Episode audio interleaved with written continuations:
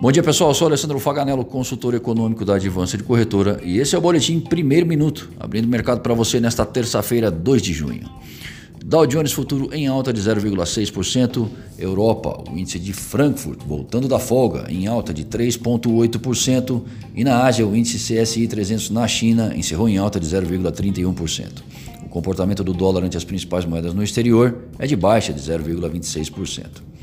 Hoje no Brasil é um dia de agenda esvaziada, tanto como no exterior, e a movimentação deve ser pautada pelo fluxo. Exportações de soja, açúcar, café e petróleo cresceram em maio. Quem mais comprou a soja brasileira foi a China, que precisa da oleaginosa processada para utilizar na alimentação de suínos. Alguns relatos dizem que os asiáticos ordenaram a interrupção das compras da soja americana. E nos Estados Unidos, seguem as observações a respeito da agitação civil, com os mercados avaliando riscos caso o movimento cresça.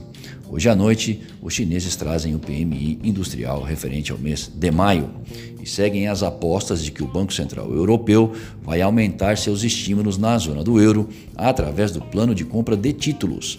Na Alemanha, o governo socorre montadoras de veículos e o petróleo segue subindo à medida que os bloqueios vão sendo desfeitos. Os mercados buscam abrir espaços para o otimismo enquanto monitoram riscos e dificuldades, atravessando o primeiro semestre de olho na velocidade da recuperação econômica global.